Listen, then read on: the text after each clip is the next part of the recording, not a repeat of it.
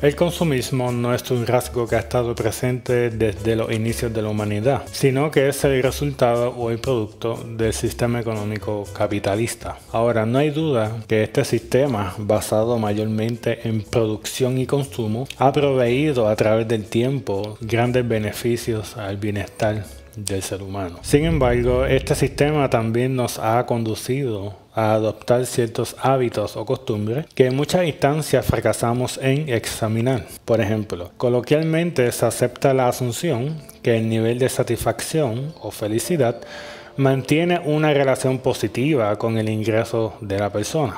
En otras palabras, ante mayor ingreso, mayor felicidad. Sin embargo, según la profesora Juliet Score de la Universidad de Harvard, la que publicó este libro, expone que el pico más alto en niveles de satisfacción o felicidad fue para eso del 1957 y por ende desde entonces no se ha presentado un aumento en felicidad o satisfacción personal. A pesar de esto, aunque el nivel de consumismo aumentó de manera significativa entre los años 1960 y 1970, el nivel de satisfacción se mantuvo igual, se mantuvo estable. O sea, ¿por qué no se presentó un aumento significativo en felicidad, inclusive cuando la gente ganaba y gastaba más dinero? Para cuestionar este argumento es importante que vayamos a la década de los 1920. El consumismo se le atribuye mayormente al crecimiento de la clase media. Como bien expone la autora, el crecimiento de la clase media creó un gran grupo de potenciales compradores y además la posibilidad de que la cultura de masas se orientara en torno a los bienes materiales de este grupo social. Es decir, la mayoría de los anuncios de publicidad comenzaron a dirigirse a este grupo de personas, es decir, a la clase media.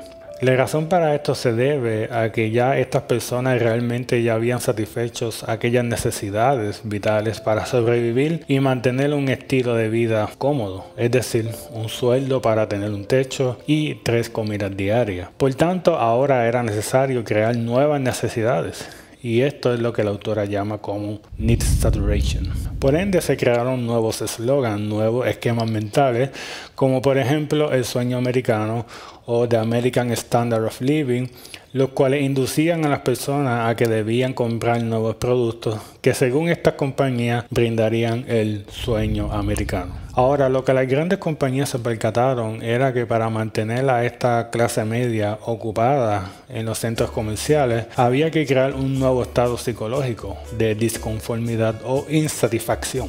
Por ejemplo, el ingreso anual promedio para la década de los 1920 era alrededor de 2 mil dólares al año, es decir, lo que es ahora 20 mil dólares al año, que es más o menos el salario promedio de una persona. En un estudio que realizó la Universidad de Yale, encontró que aquellos que ganaban 5 mil dólares al año, es decir, los que contaban con más dinero por encima del 70% de la sociedad americana, estos reportaron que dicho sueldo solo les permitía adquirir lo necesario para sobrevivir. Inclusive aquellos que ganaban 12 mil dólares al año exponían que no podían adquirir aquellos bienes que aspiraban. Es decir, inclusive los se encontraban en el tope de la jerarquía de ingresos no se consideraban personas satisfechas o felices. La razón para esto, según la autora, es porque mayormente el ser humano suele comparar su realidad con los demás seres humanos. Por ende, no es lo mismo que tu jefe te aumente 5 dólares a tu ingreso, pero que al mismo tiempo le aumente 8 dólares a tu colega. Y como suele suceder en diferentes organismos públicos y privados, puedes ganar miles de dólares mensual, pero si tu colega aún gana más, también sientes que debes ganar aún mucho más. Y lo importante de esto es que no nos percatamos de este sesgo mental. Por ejemplo, cuando surgió la televisión en blanco y negro, esto se consideraba como un gran progreso en comparación a la radio, ya que podías ver imágenes en movimiento en tu casa. Pero cuando surge la televisión a color, automáticamente surgió una disconformidad en relación a la televisión en blanco y negro. Muy similar surge con los teléfonos. Primero surgen los de marcación rotatoria y luego surgen los de tono. Por tanto, aquellos con teléfonos de marcación rotatoria crearon una disconformidad y se consideraban que perdían su tiempo dándole vuelta a la ruleta de números. Ahora, es importante destacar que la disconformidad se distribuye en casi todos los ámbitos de la vida. Muy similar nos sucede hoy en la actualidad. Tienes un teléfono celular, pero ahora asumes que necesitas el reloj que se sincroniza con el teléfono. Y una vez obtienes dichos bienes, es bien difícil retroceder y vivir sin estos lujos. Por dicha razón, los lujos de hoy se convierten en futuras necesidades. Desde mi punto de vista, debemos redefinir qué es progreso, porque desde la perspectiva económica, progreso es sinónimo a producción de bienes. Pero ya hemos señalado que ante mayor producción y consumo, no resulta a mayor satisfacción, sino insatisfacción. Ahora, ¿qué realmente nos brinda un mejor bienestar personal o individual?